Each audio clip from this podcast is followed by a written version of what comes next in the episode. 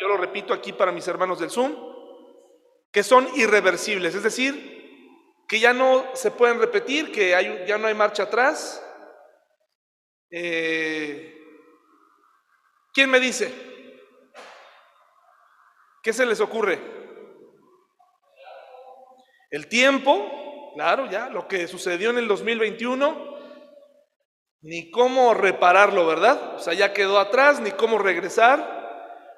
Una de mis películas favoritas, les comparto aquí otra de mis debilidades, es la de Volver al Futuro y esta sensación de poder regresar y resolver problemas y este juego con el tiempo que es imposible para nosotros. Janet, ¿qué otra cosa aparte del tiempo, del tiempo crees que sea irreversible? La muerte, ¿sí? Ya una vez que alguien muere. Eh, por eso es que con el tiempo la gente intenta negarse a las cosas o tratar de buscarle solución a las cosas irreversibles. De ahí que haya mucha gente aferrada a, estas creencias de la reencarnación o de, o de consultar a los muertos, de tratar de pedirle disculpas a algún familiar que, con el que no, nunca se arreglaron y poderlo encontrar mediante una sesión espiritista, ¿no? Eh, tratar de hacer las cosas irreversibles reversibles.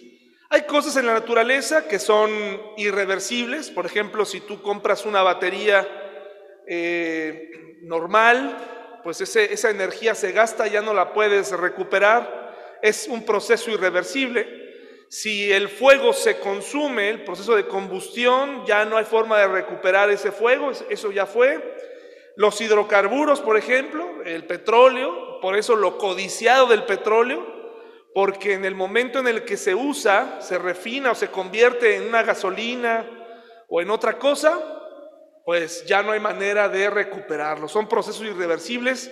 Algunas de esas cosas son serias en nuestra vida, algunas otras cosas eh, pueden, podemos pasarlas por alto o tal vez deberían ser tomadas más en serio, como el tiempo, la vida, cada momento que pasamos con las personas que amamos. Dejemos ahí en mente, vamos a dejar que alguien del Zoom me diga también de alguna otra cosa que piensen que sea irreversible. ¿Habrá alguien que nos quiera compartir en el Zoom este asunto, por favor? ¿Algún ejemplo? Si hubiera alguien, le damos tres segundos para tomar la palabra. ¿Hablar? ¿Hola? ¿Hola? ¿Puedo hablar? ¿Sí? Ay, bueno, este, hermanos, buenos días, qué gusto verlos. Eh, pues sí, efectivamente, las cosas que, que dijimos o que hicimos y que ahora eh, nos podemos dar cuenta que no debieron ser y que debieron ser de otra manera, pero ya no, ya no se puede. Eh, son cosas que nos sirven para que no se repitan.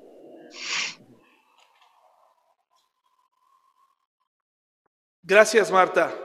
Muchas gracias y gusto en saludarte a ti también. Hermanos, vayamos a Isaías 55, por favor. Y aquí vamos a terminar esta serie de temas del libro de Isaías. Para la siguiente semana hablar un poquito más de la vida cristiana que nos enseña el libro de Santiago. Isaías 55. Tenga en su mente, por favor, esto de las cosas irreversibles y las cosas reversibles, las cosas que sí pudiéramos hacer de otra manera, como dice Marta, hay cosas que hicimos que ya solamente sirven como una experiencia para no volverlas a repetir con esos mismos errores, no volverlos a cometer, cometer con alguien más. Yo encuentro dos divisiones en este capítulo. No sé si usted las vea, pero yo sí las veo. La primera parte va dirigida a personas con cierto perfil, y la siguiente, el siguiente bloque de Isaías 55 va dirigido a un tipo de creyentes eh, que podemos notar que se les llama malvados o alejados del camino, separados de Dios, renuentes, enojados por lo que ha sucedido, eh, que no se cumplieron sus expectativas, patriotas judíos desanimados que han puesto su mirada en otro, eh, en otro Dios, o que se han acostumbrado a tener una vida lejos de Él. Isaías 55, hermanos, y en general el libro de Isaías, como lo vimos, eh, está dirigido al pueblo de Israel, pero eso no significa que no nos habla a nosotros, eso no significa que nosotros no podamos obtener información, la palabra de Dios es para todos, pero hay que tener cuidado de no eh, prometerle a la gente cosas que Dios no nos dijo directamente a nosotros, ¿ok? Hay principios en estos pasajes que van dirigidos a tu vida y a mi vida y que se pueden aplicar, pero hay cosas muy específicas que se les dijeron al pueblo de Israel y que no quiere decir que Dios no puede hacer una realidad en nuestra vida, pero por ejemplo ayer me detuve un poco a escuchar uno de esos sermones eh, que dan en el canal de enlace. Eh, ¿Lo han visto? Te sorprendes, Alex, ¿verdad? Levantó las cejas como diciendo, ¿y qué andas escuchando? Ay, Alejandro, nunca pensé que le fueras a enjuiciar así desde tu lugar. Muy bien. Entonces, el, canal de enlace, escuché, ¿ustedes han escuchado hablar de ese canal? En el canal de enlace, que Dios bendiga lo que sea que estén haciendo ahí, ¿verdad? Eh, hay de todo.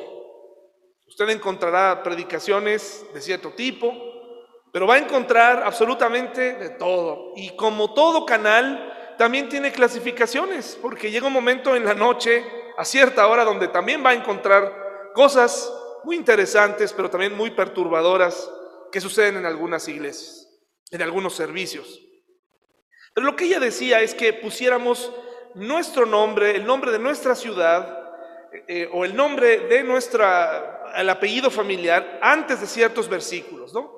Por ejemplo, aquel que dice, ¿no? Que eh, guardará, eh, no permitirá que los enemigos vengan, que no venga calamidad sobre ti, eh, etcétera, etcétera. Y dice, oh Jerusalén, dice, y pon ahí el nombre, oh Querétaro, no permitiré. Y entonces eso suena muy bonito, ¿no? Pareciera que Dios nos está dando una promesa ahí, nada más para insertar nuestro nombre, pero ahí específicamente no está hablando, hay cosas que no se pueden cumplir en este mundo porque vivimos en un mundo caído y eso no quiere decir que no tenemos que tener esperanza, pero tenemos que tener cuidado a dónde insertamos eh, nuestras promesas o en dónde confiamos. ¿Se acuerdan? Ya lo hemos hablado al principio de la pandemia, gente que decía, y no te tocará la plaga, y, y, vendrán los ríos, y no te anegarán, y el fuego, y, y dijimos, pon tu nombre ahí, cuidado hermanos, cuidado porque no necesariamente eso aplica para el creyente. Entonces, Isaías 55 me parece que hay dos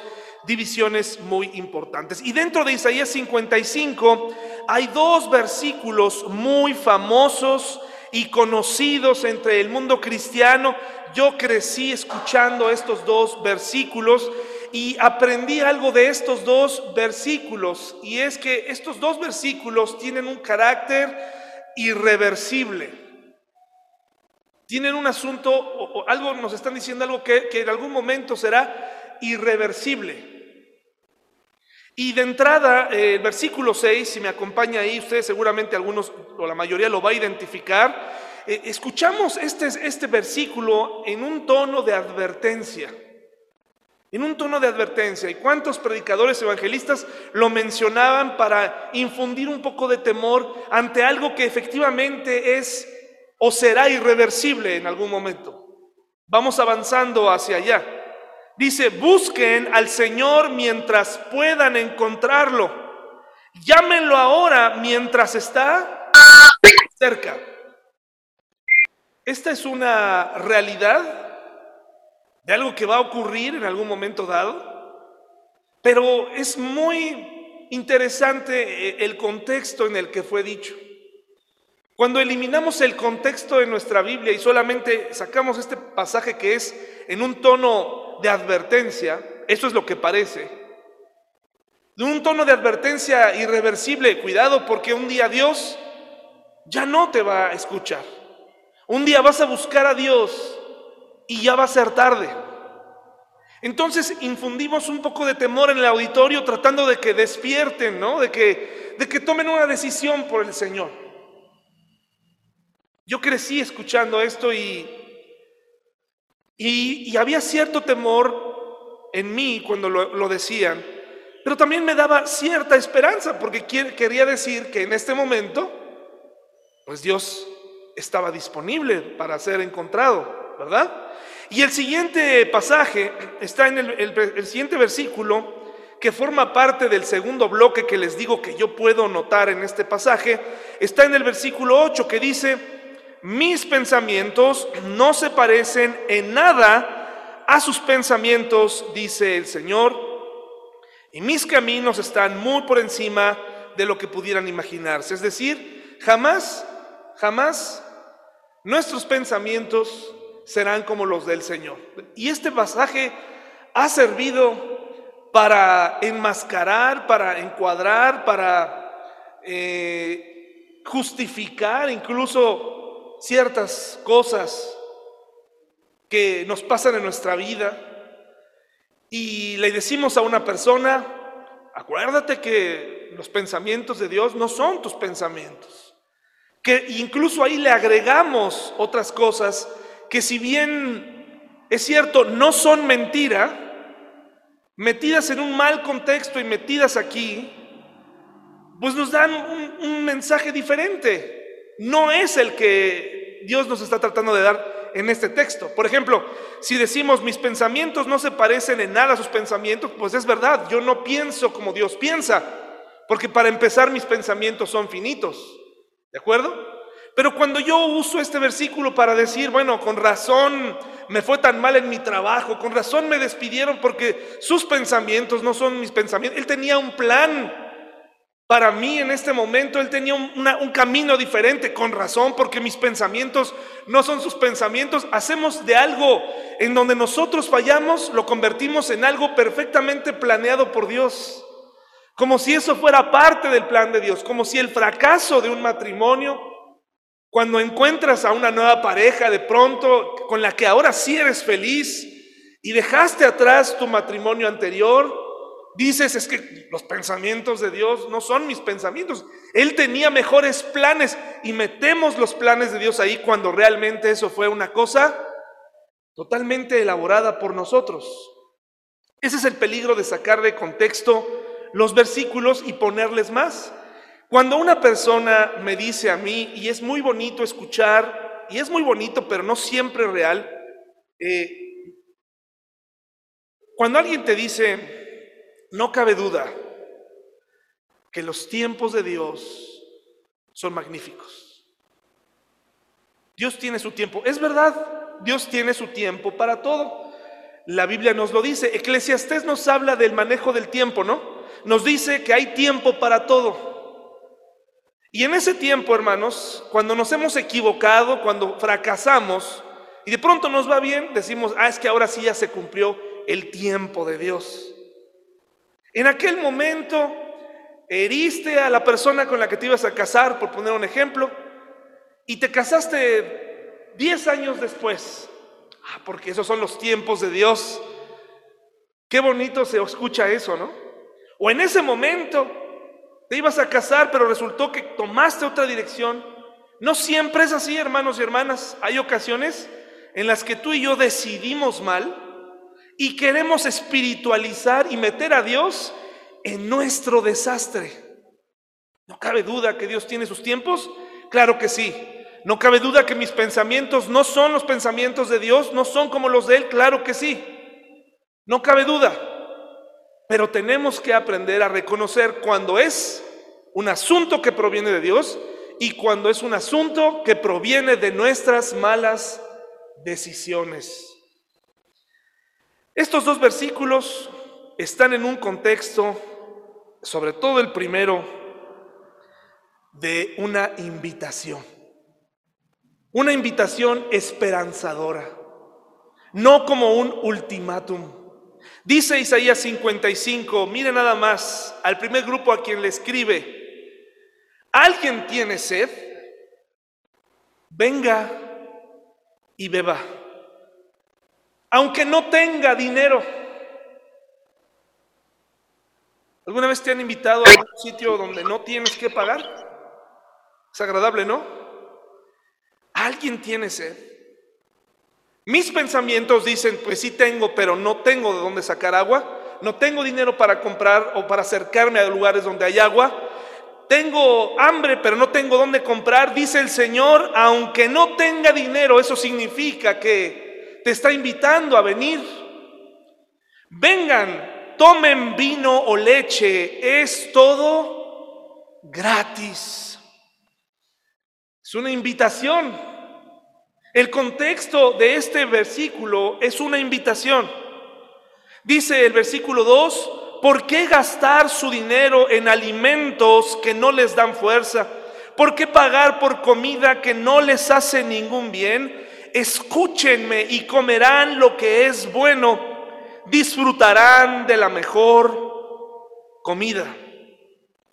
El primer grupo de personas les, se está dirigiendo a personas necesitadas, pero también a personas que se sienten autosuficientes, aquellos que pueden comprar, pero que compran o que tienen sus recursos, su mente ocupada en, en las cosas que no benefician. Este grupo de personas autosuficientes somos aquellos que creemos que con tener dinero en la cuenta o con tener ciertas habilidades, con tener cierto respaldo económico, estaremos bien. En repetidas ocasiones en la Biblia Dios nos dice, yo no necesito tu dinero, yo quiero, yo quiero ser tu principal proveedor de las cosas que más necesitas. Dijo el Señor Jesucristo, no de pan, no solo de pan vivirá el hombre, yo quiero alimentarte de mi palabra, yo quiero darte esperanza todos los días. Quiero que vengas a mí, quiero que no te preocupes. Dijo el Señor Jesucristo si que él podía, si Dios vestía las aves. Dijo alguna ocasión, miren los lirios del campo, cómo se visten. Miren a los cuervos, miren a las aves, cómo Dios los alimenta. El año 2022 empieza como prácticamente todos los años, a diferencia que esta vez todos usamos cubrebocas y tenemos esperanza de que esto termine pronto, pero en realidad siempre tiene los mismos matices. La economía, la restauración económica en algún momento, la preocupación de los mercados, eh, ¿cómo le vamos a hacer? Eh, los que estamos más jóvenes, que ya no nos aplica ese retiro eh, del IMSS que vamos a hacer para nuestro futuro. Hermano y hermana, Dios nos está invitando a venir a alimentarnos, mas buscad primeramente el reino de Dios y su justicia y todas estas cosas os serán añadidas. Pero qué, tan, difícil es creer en esto cuando empieza un año delante de nosotros que empieza con muchas ganas, con mucho anhelo, con muchas, incluso con muchos deseos de trabajar, pero que el patrón te diga de pronto, pues sí, tendrás muchas ganas de trabajar, tendrás muchas ganas de hacer cambios, pero ya no puedo pagarte. Y ahí es donde el cristiano choca con su realidad, una realidad en donde su fe es puesta a un lado. Pero la invitación es ¿Alguien tiene sed? ¿Alguien está preocupado? ¿Alguien está sediento? ¿Alguien tiene hambre? ¿Alguien tiene demasiado? ¿Alguien está gastando su dinero en las cosas que no? Vengan a mí porque es gratis. No necesito, no necesito tu dinero para hacerte feliz. Primera Timoteo 6:10. Lo que mueve al mundo, dicen algunos que no necesitan ser teólogos, pero me parece que tienen razón lo que mueve a este mundo es el dinero. Por supuesto que sí, el dinero mueve muchas cosas. El dinero mueve a las empresas para que eh, se tomen decisiones que se ponen por encima de la salud. No se puede detener un país, ya no se puede guardar. Si usted piensa que el reemplacamiento fue una de esas grandes ideas, pues de algún lado tiene que salir, ¿verdad? Los gobiernos tienen que hacer ese tipo de cosas, nos guste o no. A lo mejor algún hermano que no vino esta mañana eh, se está informando para participar en la, en la, en la marcha en contra del reemplacamiento. Cada año se sube el predial, cada año se suben los servicios. Y cada año comenzamos así. El dinero mueve al mundo. El dinero mueve y la otra, el, otro elemento es el sexo. Eh, esos dos elementos mueven a este mundo caído. Y la Biblia nos advierte con toda razón acerca del dinero y acerca de la inmoralidad, porque eso nos mueve, nos mueve a los hombres y a las mujeres. Primera Timoteo 6, 10 dice así. ¿Ya lo tenemos? Pues el amor al dinero es la raíz de toda ¿qué? Dios está poniendo en la mente de Timoteo, en la mente de Pablo, para que se lo diga a Timoteo, este concepto. Y es el principal problema de muchos males es el amor al dinero. El amor al dinero, hermanos. Y puede ser que tú digas, bueno, pero pues yo no soy ni rico, yo no tengo tantos recursos, pero los que pertenecemos a una clase media, nos mueve la búsqueda, ¿no? ¿A quién no le gustaría tener una estabilidad? Y cuando decimos estabilidad hablamos un poquito, pues un poquito más, ¿no? La estabilidad no es comer tres veces al día. A veces queremos que nos alcance para el postre, ¿no? Entonces dice aquí, pues el amor al dinero es la raíz, no, no el dinero en sí mismo, sino el amor al dinero es la raíz de toda clase de mal y algunas personas en su intenso deseo por el dinero o las cosas se han desviado de qué, mis hermanos y hermanas? De la fe verdadera y se han causado muchas heridas dolorosas, porque muchos dicen, es que tengo que trabajar, es que tengo que hacer. Y yo no estoy invitando a nadie a renunciar a sus trabajos, estoy invitando a todo mundo a que dejemos de amar el dinero. Dejemos de tener ese anhelo por el dinero, ese deseo por el dinero. Una cosa es ser trabajador y otra cosa es amar al dinero. Dice aquí entonces que es un grave problema. Y luego dice, hermanos, vamos a seguir leyendo. En el versículo, el versículo 6 nos vamos a saltar un poquito más porque quiero leerles los versículos 3 y 5 más adelante. Busquen al Señor mientras puedan encontrarlo. Llámenlo ahora mientras está cerca. Es decir, te está invitando, pase lo que pase, estés como estés, ven gratis, acércate a Dios porque el Señor está presente hoy. Si un día esta situación será irreversible. Pero hoy puedes encontrar a Dios. Hoy puedes hablar con Dios. Hoy puedes hablarlo. ¿Y cómo puedes encontrarlo? Versículos 3 al 5 dice, vengan a mí con los oídos, ¿qué hermanos y hermanas? Bien abiertos. Escuchen y encontrarán vida. Esa es la invitación que Dios nos está haciendo el día de hoy. Encuéntrenme porque aquí estoy. No es difícil encontrarme. Hermanos del Zoom, díganle a sus familiares, díganle aquí, los que estamos aquí presentes, díganle a sus familiares en casa, hoy puedes encontrar a Dios. No hagan parecer a la gente que encontrar a Dios para tener una relación con Él hay que formar parte de una membresía, de un grupo selecto, hay que ir a un instituto, hay que tener una vida plena, eh, perdón, totalmente limpia, aparentar que no tenemos problemas, aparentar que no nos preocupa el mañana cuando tú sabes que te preocupa.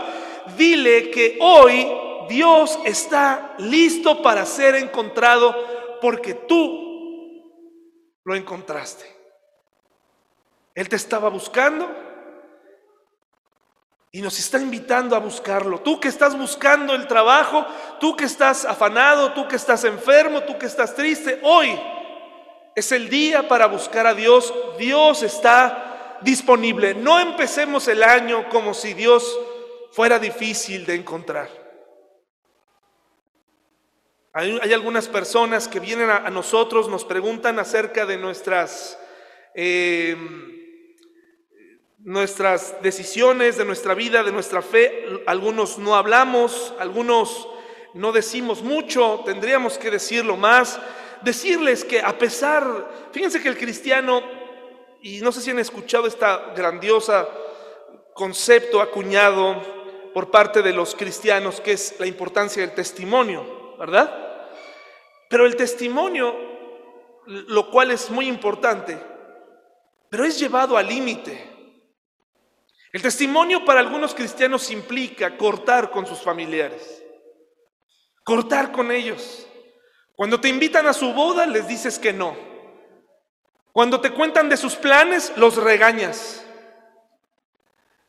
¿Cómo van a encontrar a Dios si no te conocen a ti? Tú eres el embajador. Tú y yo formamos parte de esta reconciliación.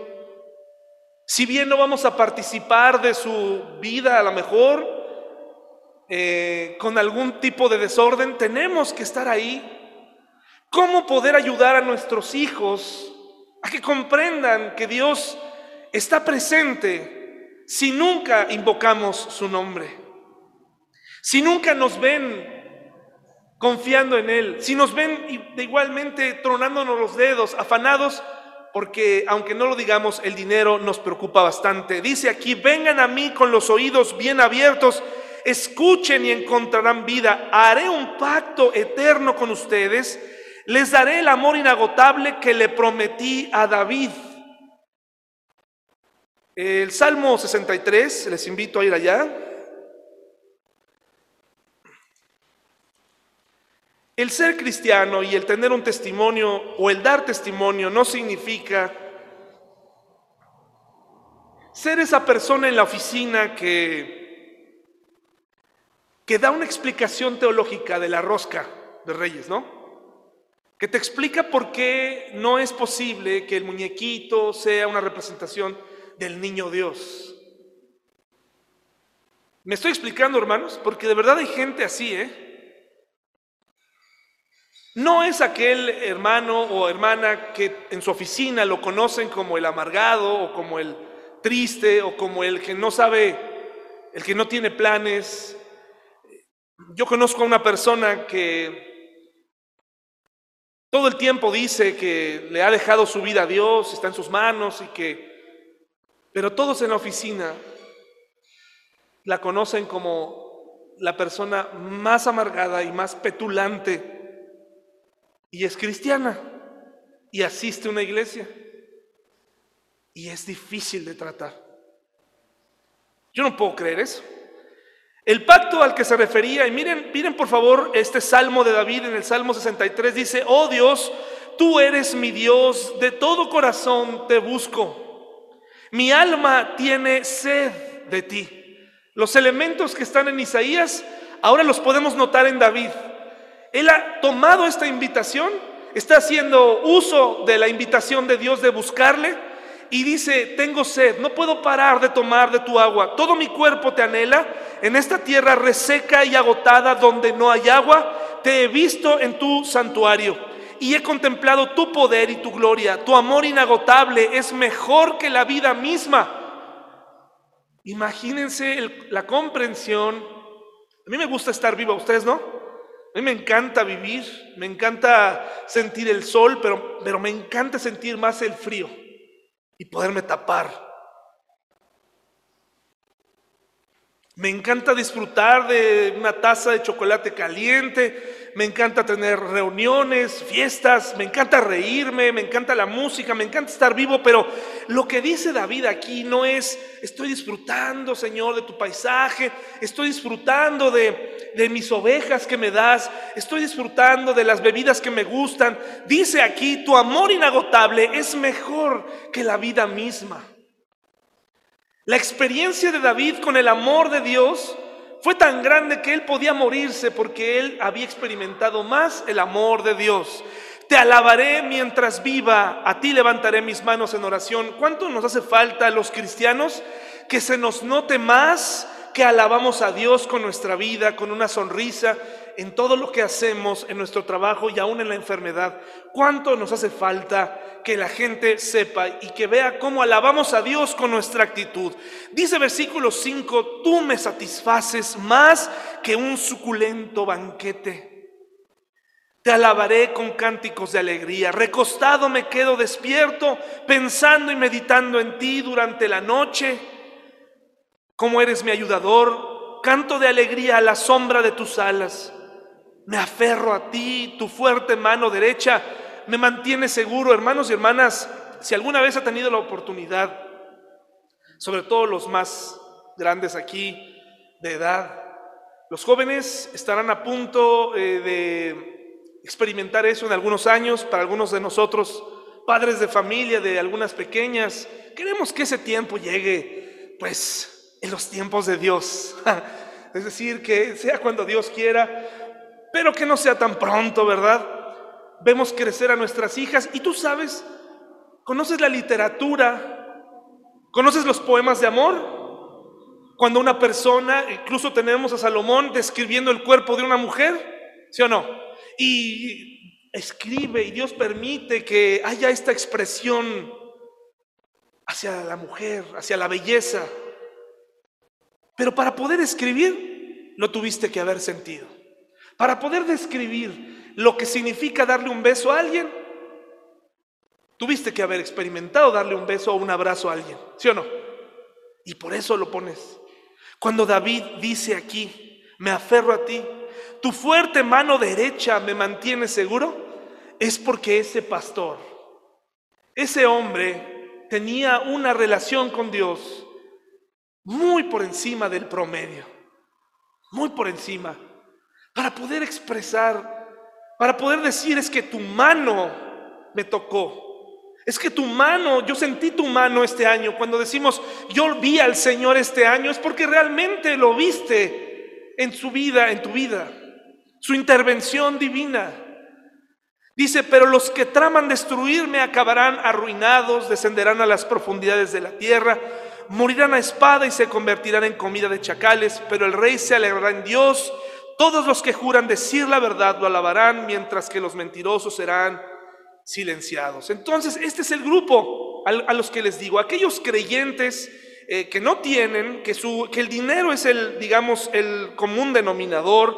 Versículo 5 dice, tú también darás órdenes a naciones que no conoces y pueblos desconocidos vendrán corriendo a obedecerte, porque yo el Señor tu Dios, el Santo de Israel, te hice glorioso. Entonces, ¿qué significa esta invitación? Ven con todos tus sentidos, ven con tus oídos bien abiertos, ven, vean, dice aquí, el poder de Dios este año, observa, abre bien tus ojos y que tu voz se dedique a alabarte, pero también que puedas ver todo lo que Dios puede hacer a través de ti, a través de tu voz. Los ojos bien abiertos y una boca que repite lo que Dios manda. Este año, hermanos y hermanas, reconozco que a mí siempre en algún momento me quedo corto en la parte del liderazgo, pero yo quiero que este año la iglesia pueda tener un mejor liderazgo, que pueda yo ser un mejor líder, que pueda yo poder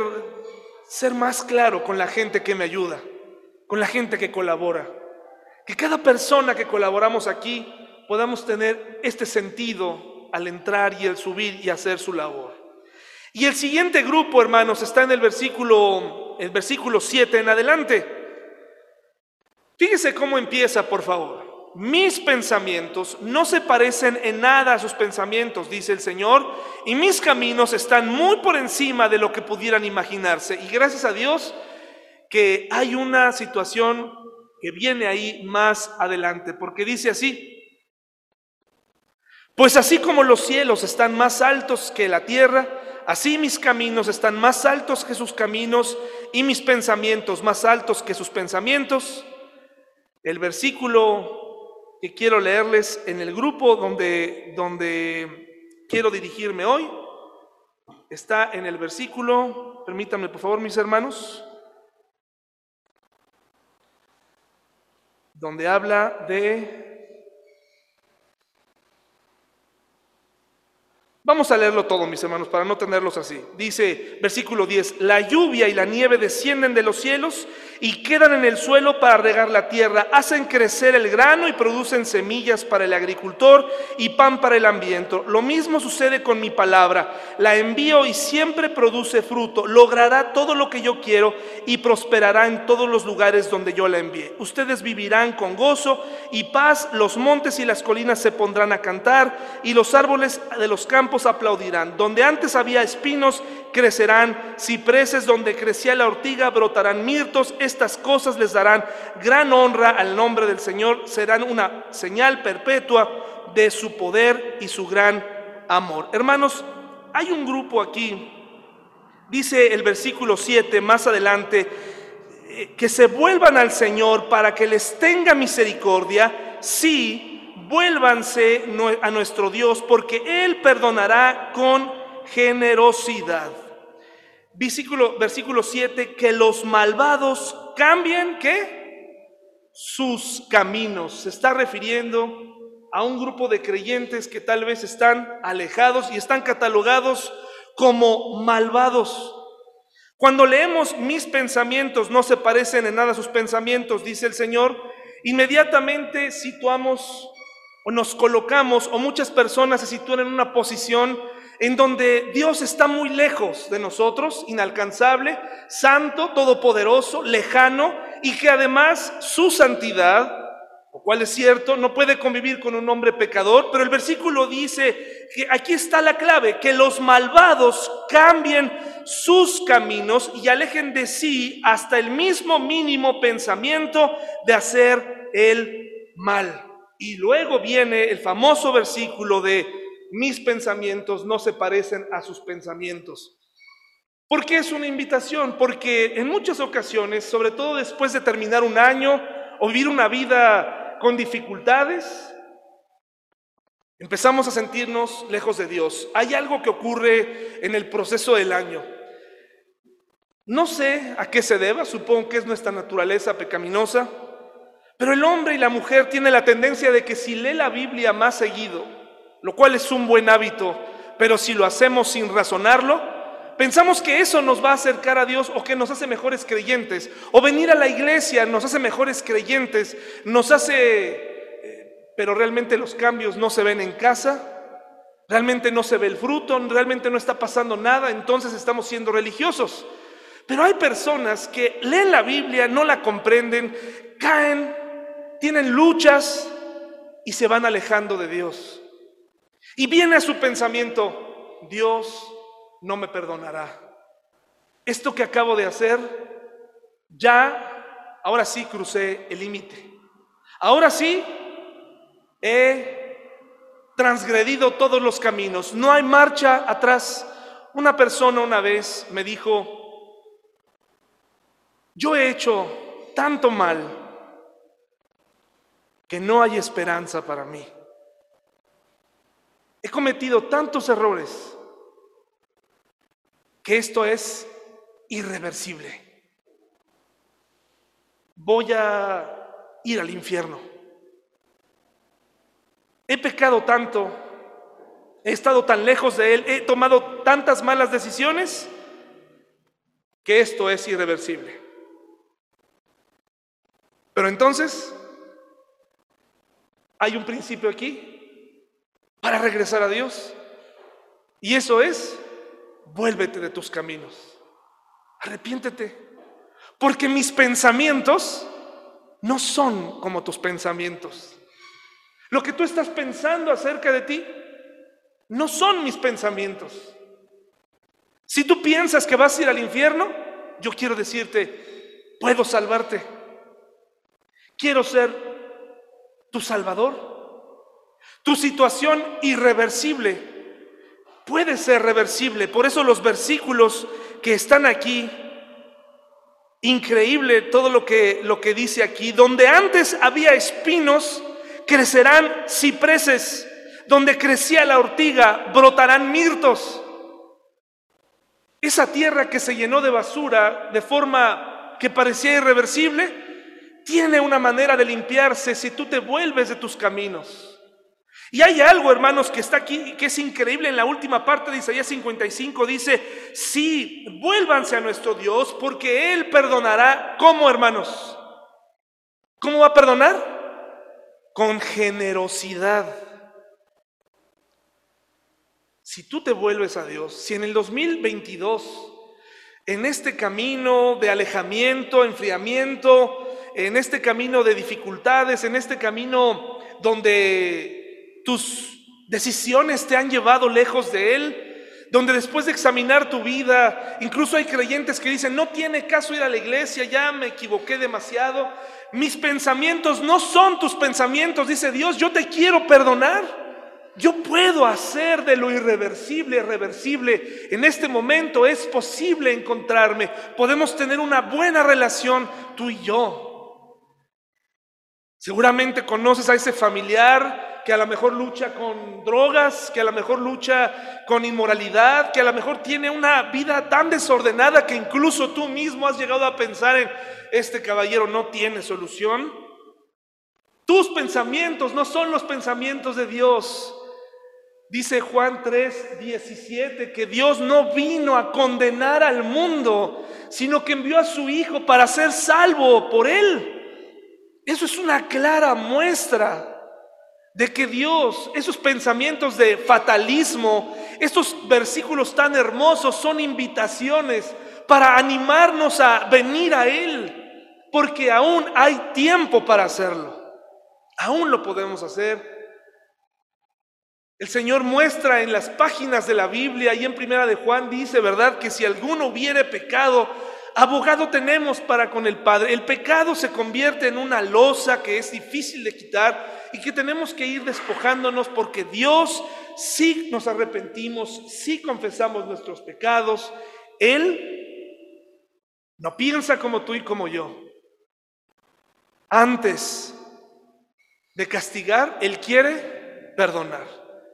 Desafortunadamente habrán decisiones y situaciones en nuestra vida que tendremos que pagar por las consecuencias. Pero Dios puede ayudarnos a tener una vida en el 2022, una vida con pensamientos reales acerca de Dios. Hay cosas que tú piensas de ti mismo que Dios nunca te dijo. Es mejor obedecer que ofrecerle sacrificios. Y hacemos todo lo contrario. Tenemos actitud de mártir, tenemos actitudes eh, legalistas, se ha borrado la felicidad, la esperanza de nuestra cara, hemos hecho más difícil que la gente encuentre a Dios. Incluso nos hemos llegado a olvidar de cuánto Dios nos ama.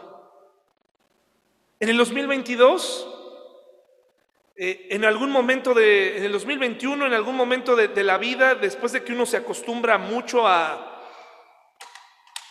pues a la rutina de la iglesia, venir, ir y venir, o estar en, en casa, leyendo la Biblia, empezamos una serie de sermones nuevos, una nueva oportunidad, una hoja en blanco que no tardaremos mucho en comenzar a rayonear y empieza el desánimo. Acuérdate de estas dos cosas. Dios está disponible el día de hoy y Dios te ama profundamente. Dios te ama. Y puede hacer de lo irreversible algo reversible. Y quiero terminar con, quiero terminar con un texto aquí. Permítanme leerles este texto. Lo que interesa por sobre todo, por lo tanto, no es, en última instancia, el que yo conozca a Dios, sino el hecho más grande que está en la base de todo esto, el hecho de que Él me conoce a mí, Él te conoce a ti. Estoy esculpido en las palmas de sus manos, estoy siempre presente en su mente. Todo el conocimiento que tengo de Él depende de la sostenida iniciativa suya de conocerme a mí. Lo conozco porque Él me conoció primero y sigue conociéndome. Me conoce como amigo, como uno que me ama y no hay momento en que su mirada no esté sobre mí o en que su ojo se distraiga de mí. No hay momento por consecuencia en que su cuidado de mí flaquee. Se trata de un conocimiento trascendental. Hay un consuelo indecible. El saber que el amor que me tiene es eminentemente realista, basado en forma invariable en un conocimiento previo de lo peor que hay en mí, de manera que nada de lo que pueda descubrir cuanto, en cuanto a mi persona en lo adelante, de aquí en adelante pueda desilusionarlo, ni anular su decisión de bendecirme. Vienen, vinieron momentos en el 2021 en donde yo decía, merezco el castigo, merezco, y empieza uno a formarse en su mente caída un montón de pensamientos, pero en el 2022 acuérdate cuánto te ama. Y acuérdate que Él quiere caminar junto a ti. No importa que nadie más quiera hacerlo. Él quiere caminar junto a ti. Dios está disponible. Díselo a la gente. Dios puede escucharte. Y si te vuelves de tus caminos, Él te va a perdonar con generosidad. Porque mis pensamientos fatalistas mis pensamientos legalistas, mis pensamientos como humano de castigo y que descienda el fuego, no son sus pensamientos, porque Él vino a salvar al mundo. ¿Qué te parece si empezamos con estos dos pensamientos este año? ¿Te parece bien? Vamos a terminar con una oración y vamos a ponernos en las manos de Dios para este año 2022. Señor, tu palabra es verdad, tu palabra es maravillosa. Tú estás disponible hoy para mí, para el mundo, para cualquier persona en este mundo.